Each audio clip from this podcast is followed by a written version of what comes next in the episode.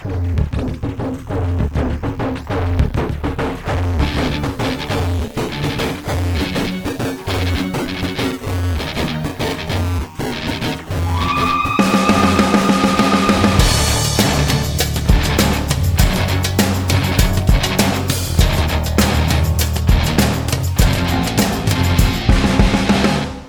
Produit avec le soutien de la MDJS. Salut les amis, bienvenue sur euh, Radio Maalif. Encore un podcast icône. Nous n'avons pas terminé cette euh, glorieuse galerie de gens qui nous ont inspirés ou qui nous inspirent. Nous n'avons toujours pas fini aussi de vous ramener des nouveaux invités qui viennent partager cette euh, connaissance.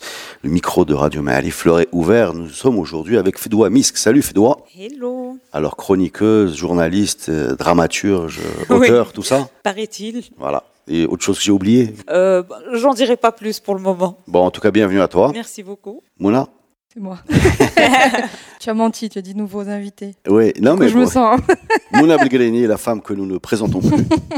Elle se renouvelle. Quelle imposture. mais non, mais non.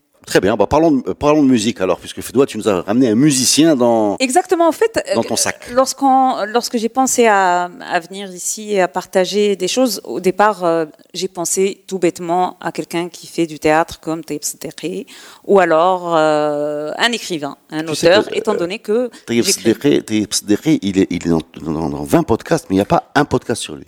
C'est vrai, ah ouais. c'est incroyable. On en parle quand on a parlé de Riwan. Enfin, il y, y, a énormément de. Il y a tellement de bah, choses tu sur. reviendras nous le faire. Ben, euh, je, je, reviendrai pour le faire. Ça, c'est une promesse. Mais c'est pas ce que tu as préparé. Mais c'est pas ce que j'ai préparé parce que j'ai fait le parti pris de ne pas parler littérature, de ne pas parler théâtre, de ne pas parler écriture.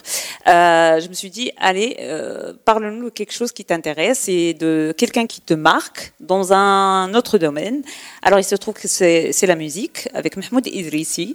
Alors, euh, Mahmoud Idrissi, il vient de décéder à cause du corona. C'était quelqu'un de super connu. Euh, C'était une grosse perte pour la chanson marocaine, euh, disons je ne sais pas comment on l'appelle d'ailleurs, moderne. Euh, on l'appelle Orniel Maghribi al à l'époque. Euh, voilà, à l'époque, elle s'appelait Orniel Non, mais au Maroc, on garde, les, on garde les étiquettes très longtemps. non, non, ah, mais je vais être, le jour où je serai grand-père, on va dire Moussira Chebabi. Exactement. Donc, on va faire bzaf. Exactement. Ou tu vas Chebabi. Alors, euh, en fait, ce qui m'a intéressé alors, chez Mohamed Idrissi, c'est d'abord sa carrière qui est énorme, mais c'est aussi sa personne, parce que c'est quelqu'un qui a été un gentil.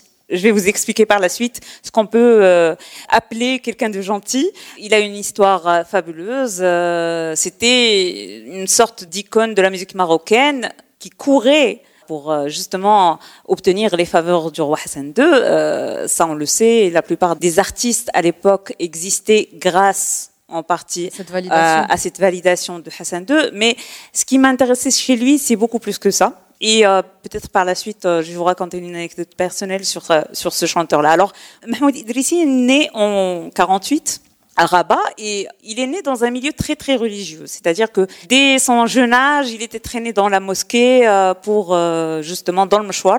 Je pense que la mosquée s'appelle la mosquée El Fes. Et là, c'était justement pour euh, entendre les khutbah et tout ça.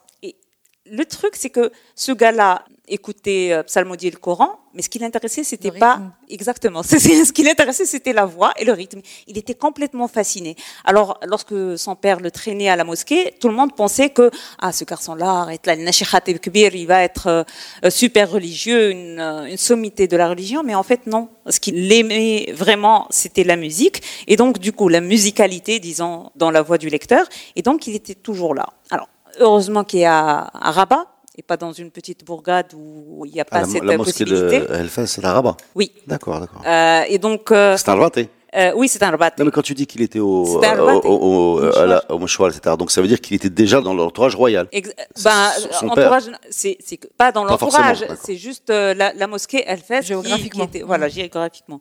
Et donc il a fait ses études, il a obtenu son bac très très tôt. Et euh, moi je trouve ça assez bizarre et assez euh, impressionnant que à son jeune âge, en ayant décroché le bac très rapidement, il n'ait pas choisi de faire des études qui mènent à un métier. Je le dis en, en- Attention. entre guillemets, Attention. un métier. Non, à l'époque, à l'é- Tu es mal parti, à Ah n'importe quelle époque. à l'époque, À on- ne pouvait pas considérer la musique comme un métier qui peut faire gagner sa vie, sauf justement si on était déjà dans une, À dans avis, une ils ils formation ils ou dans une famille. Oui, à l'époque, oui, c'est vrai. Mais bon, il était très jeune. Il a été introduit euh, grâce à, je pense, euh, Essami au Conservatoire national de musique et de danse pour rejoindre euh, le staff musical de la radio nationale. Donc, il était vraiment très très jeune quand il a commencé à la radio. Et là, il va rencontrer un peu tout le monde. Il va rencontrer des compositeurs super connus, euh, Mohamed Ben Abdeslam, euh, qui va jouer un rôle énorme dans sa vie, et puis Abdeslam Amer, des stars comme Doukali, euh, Abdelhadi Belkhiyat et tout ça.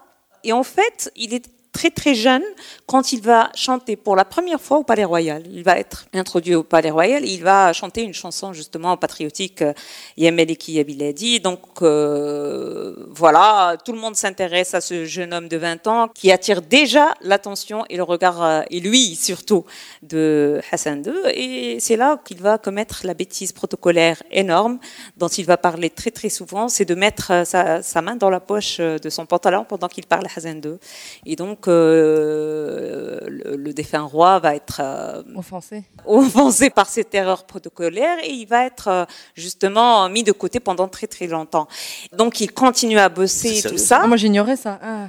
Si, si. Et donc, c'est d'où la quête après de re reconnaissance. ça? Exactement. Et donc, il va. Alors, bien sûr, pendant des mois et des mois, il est complètement chamboulé.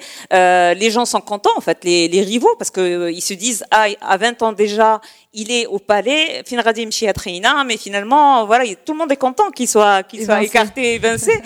Et il est là, dans ses petits souliers, et et il doit continuer à chanter derrière euh, d'autres noms qui sont pas plus vieux que lui. Ils sont pas très très vieux par rapport à lui. Les les Dukali, les Hiyani, Hiyani, euh, il y a une différence d'âge de trois ans entre eux.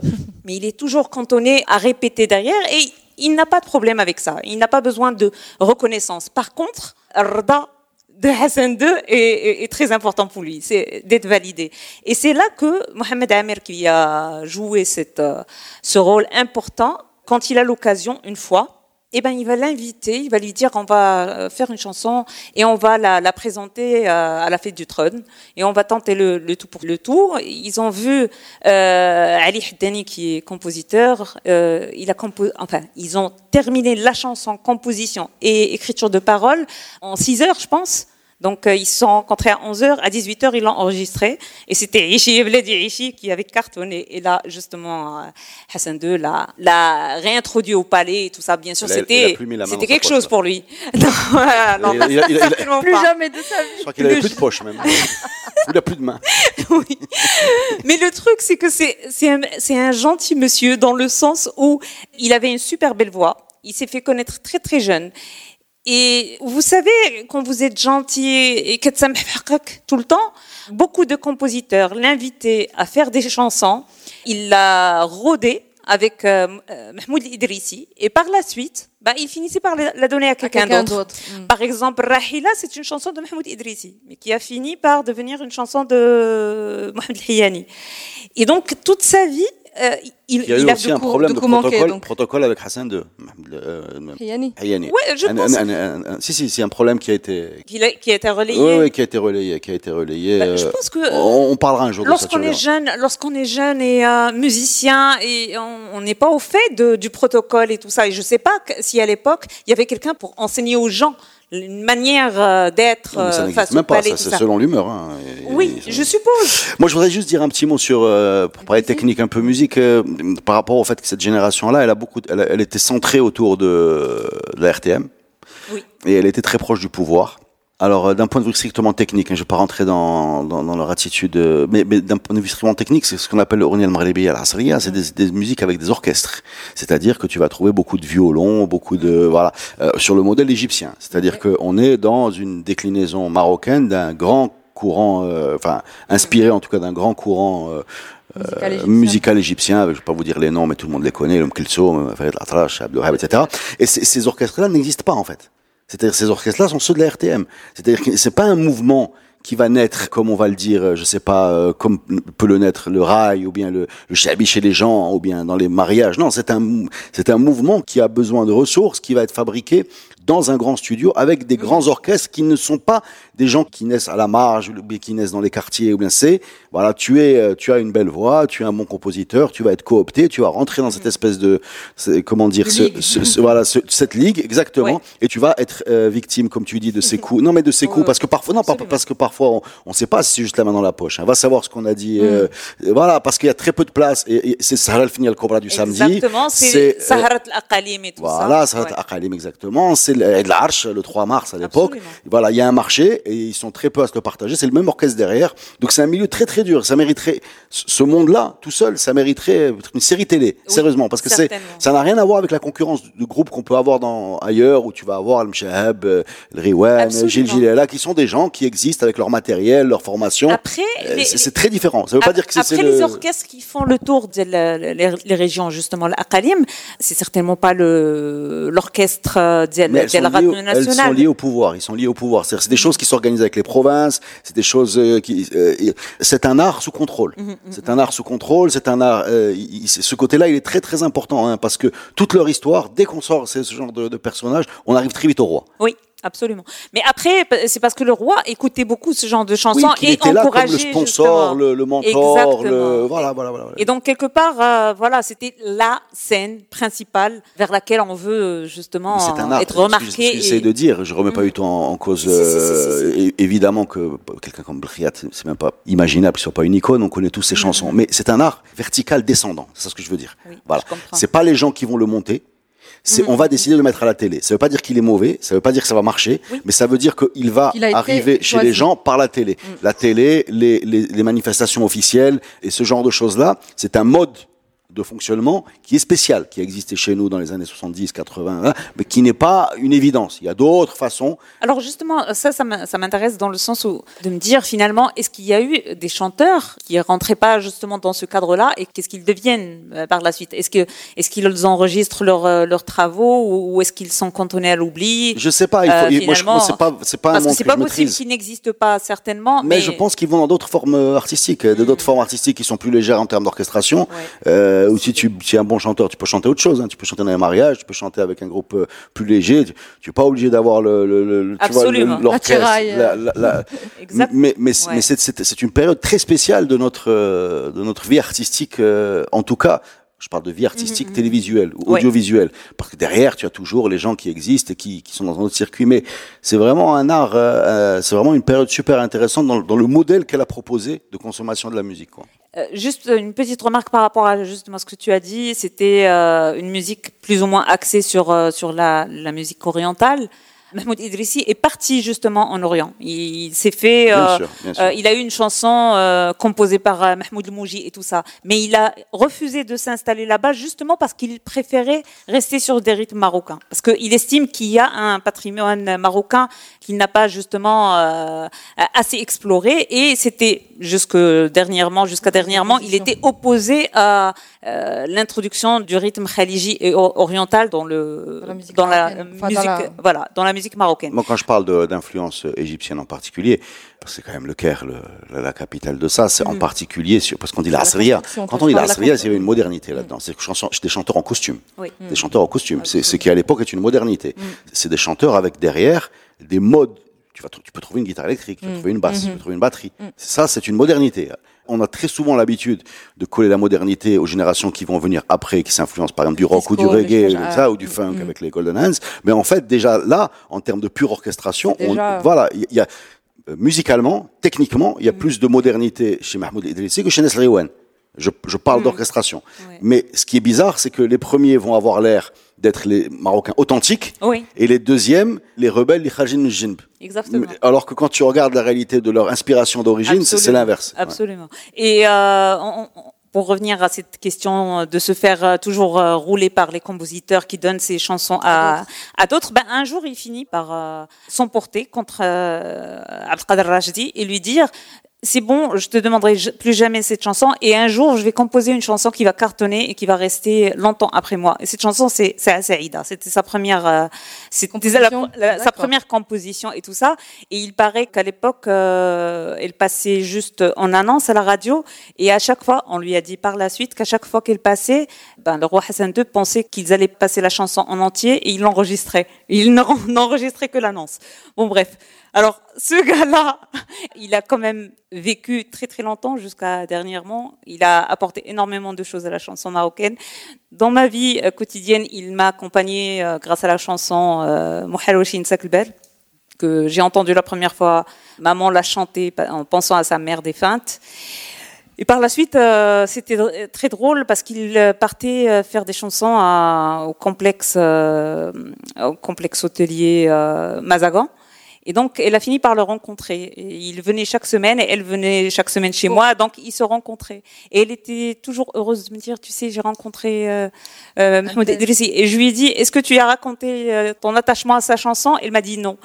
Et euh, ben, quelques années après le décès de ma mère, ben, j'étais en face de lui. Et pendant l'heure qu'a duré le trajet, j'étais en train de me demander si j'allais lui dire... Euh, tu euh, lui raconter la, exactement la cette histoire. Ben, je l'ai pas raconté, mais euh, mais voilà quoi. Pour moi, c'était quelqu'un qui a accompagné trois vies. Ma grand-mère euh, l'a chanté pour son défunt mari, ma mère pour euh, sa, sa, mère et, moi pour la mienne. Voilà, donc euh, c'est pour ça que ben, j'ai beaucoup d'affection pour ce chanteur-là. Eh ben, on va écouter le morceau. Hein. Il hein. n'y a rien d'autre à dire, je pense. Hein. Non mais c'est vrai. Voilà, voilà. Parfait. Parce que je voudrais compléter ce que je dis. En fait, il y a une chose à dire, c'est que le, le, les mystères les mystères de comment une chanson rentre dans le cœur des gens, euh, c'est un vrai mystère.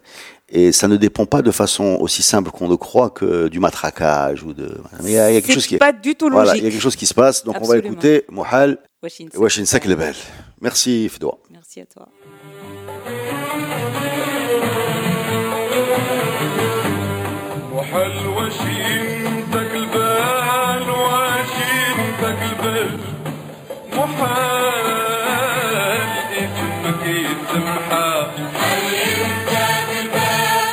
something.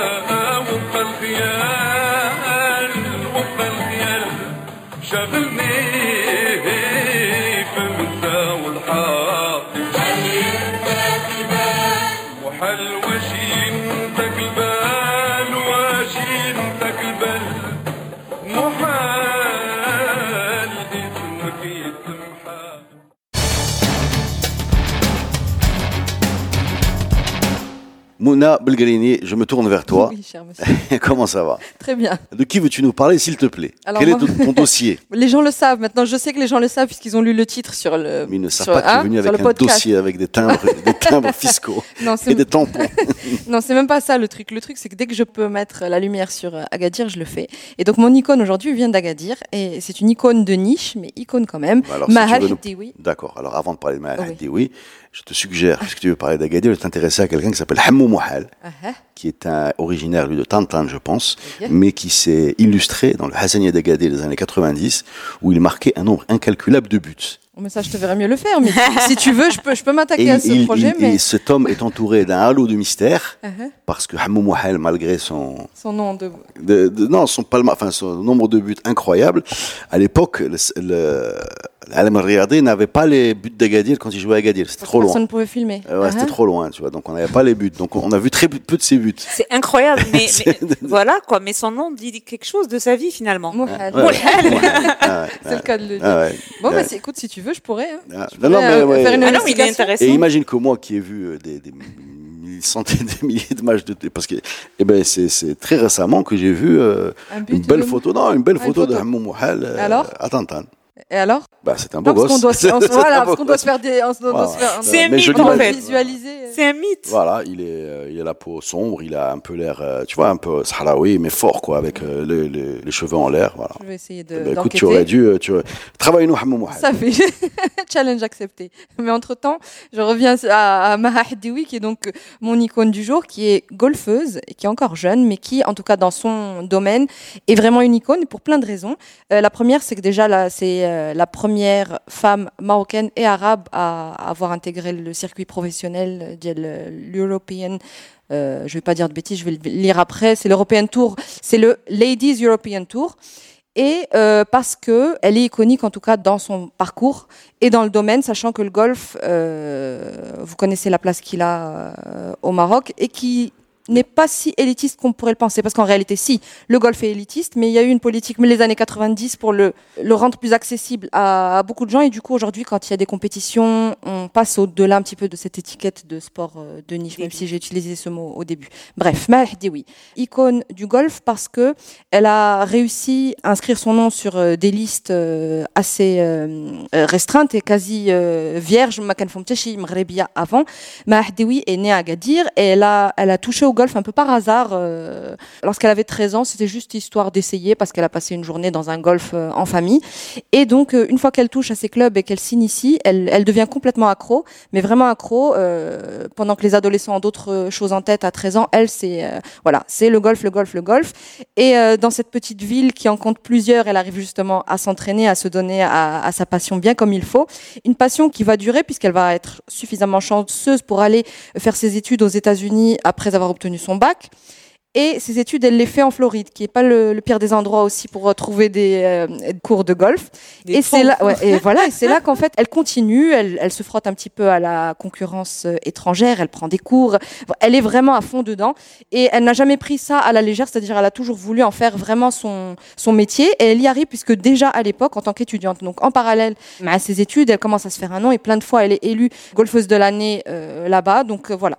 Elle sait que elle fait ses études pour faire euh, comme tout le monde, mais elle sait que c'est le golf qui l'intéresse. Et en 2010, elle rentre au Maroc. Et quand elle rentre au Maroc, elle se donne un objectif, euh, d'où aussi le, le statut d'icône, parce qu'elle se dit bon, quand on a des objectifs et qu'on les atteint, c'est vrai qu'on inspire euh, ceux qui nous regardent ou ceux qui nous suivent. Et elle se donne deux ans pour intégrer ce fameux circuit international. Et au bout de deux ans, ben elle réussit. Elle réussit et depuis, elle fait un plutôt euh, beau parcours. Euh, c'est devenu sa vie euh, à temps plein. Elle est pratiquement de toutes les compétitions. La dernière où elle s'est illustrée, c'était en Australie et c'était au tout début de 2020, juste avant que, que quelqu'un appuie sur pause et que le monde s'arrête de tourner. Mm. donc après ça, elle a. Pourtant, le golf pourrait les laisser avec la distanciation sociale. Sincèrement, c'est pas c'est pas le MMA. en tout cas, non. En tout cas, elle a fait une pause comme. elle a fait une pause comme tout le monde, mais elle, elle, elle, je pense qu'elle n'a pas arrêté de jouer. Par contre, là, je sais pas comment ça s'est passé. J'ai, j'ai pas, j'ai pas d'infos. Euh, toujours est-il qu'elle n'a pas arrêté de s'entraîner puisque elle a participé aux Jeux Olympiques euh, là, qui se sont déroulés il y a pas si longtemps au Japon, où elle a fini, bon, euh, c'est pas, c'est pas extraordinaire. Elle a fini 49e sur 60, mais elle a quand même réussi à les, les, JO de, de, Rio. Elle a, oui, elle a réussi à s'illustrer euh, avec un très beau coup qu'on appelle le hole in one euh, dans le golf, qui donc quand on arrive à, à tirer à distance et à, à ce que la, la balle rentre directement, une distance totale de 161 mètres et donc iconique aussi dans des petits moments comme ça. Alors c'est vrai que c'est pas une icône de la chanson comme toi tu viens de nous présenter ou mais quand on s'intéresse en tout cas au golf et qu'on est voilà qu'on Je vais le dire différemment, c'est en fait ce coup en un c'est-à-dire, euh, je découvre. Hein, là. voilà, ce coup en un est très spectaculaire. Oui. Voilà, donc elle n'a pas gagné de médaille. Non. Mais c'est un peu comme en foot quand tu marques un but de malade. Complètement. Il, Même il si fait le tour du monde. Passe pas exactement. Voilà, il fait le tour du monde. Exactement. Et puis c'est une belle ambassadrice, euh, une belle ambassadrice de ce sport et, et, que ce soit ici ou à l'international. Et donc pour moi c'est une icône. Je sais pas si vous validez, mais ah, mais, mais je moi, voulais pour moi, quelqu'un qui arrive au JO, euh, qui donc qui atteint quelque part l'excellence, c'est une icône. Et en plus, je suis à peu près convaincu que quand tu es une femme, c'est encore plus compliqué certainement. Mais enfin, il y a plus de. Ben, le golf, déjà, c'est compliqué de s'illustrer tout court parce que c'est un sport où c'est une histoire de constance. C'est-à-dire, on peut être euh, très bon une fois et, mauvais 20 fois. Donc, si ça fait plus de 9 ans qu'elle s'illustre et qu'elle continue, c'est que rien que, bah, rien que ça, c'est un, euh, un... sport individuel aussi. Donc, euh, c'est difficile parfois de trouver les ressources, la motivation. Là, c'est très, très, souvent d'histoires de famille. Le, golf, comme le tennis, c'est très souvent d'histoires de famille parce que tu as tu as un long chemin avant de retrouver euh, soit la reconnaissance, soit la rentabilité. Voilà. c'est une génération qui, qui représente aussi un peu l'évolution du golf au Maroc, parce que comme je le disais, bon, là, elle, elle doit avoir 34-35 ans. Euh, à l'époque où elle démarre, c'est l'époque justement où on démocratise. En tout cas, on donne accès à beaucoup de gens qui ne peuvent pas payer les frais de, Ouais, je de golf. et tout. politique comme ça. Vraiment, Ouais. elle est énorme, mais parce qu'on nous, on la voit pas. Et quand on pense à des golfeurs, on pense à des businessmen qui arrivent en, grosse voiture, mais en réalité, il y a énormément de jeunes qui n'ont pas le sou, mais qui sont parrainés. Et du coup, quand on va voir les championnats, là, c'est, ce sont eux euh, réellement les champions du Maroc, c'est ces jeunes-là. Des anciens caddies, hein, qui, exactement, euh, énormément d'anciens caddies qui sont devenus euh, champions. Et donc avec elle et avec d'autres jeunes de son âge, on a aussi l'évolution de ce sport-là, euh, Par exemple, quand elle a commencé, il y avait une seule espèce de compétition fausse compétition qui était une exhibition en fait. On ramenait des gens qu'on payait pour pour jouer, pour qu'on voit. Aujourd'hui, on a sept compétitions pro, une Ladies European Tour, c'est une étape de ce fameux Ladies European Tour qui est maintenant au Maroc, euh, etc., etc. Donc ouais, euh, je pense iconique à, à sa manière en tout cas. Oui. Par contre, on va pas passer de chanson, non, on peut, ni on même peut- le Hole in One, On que peut ça fait utiliser juste. les applaudissements. Oui, mais ça fait ouais. Merci voilà, Mouna. avec plaisir. Bah, à la semaine prochaine hein, pour un nouveau podcast Icône, des amis. Merci. Fédois. Non, je bouge pas en fait, je reste.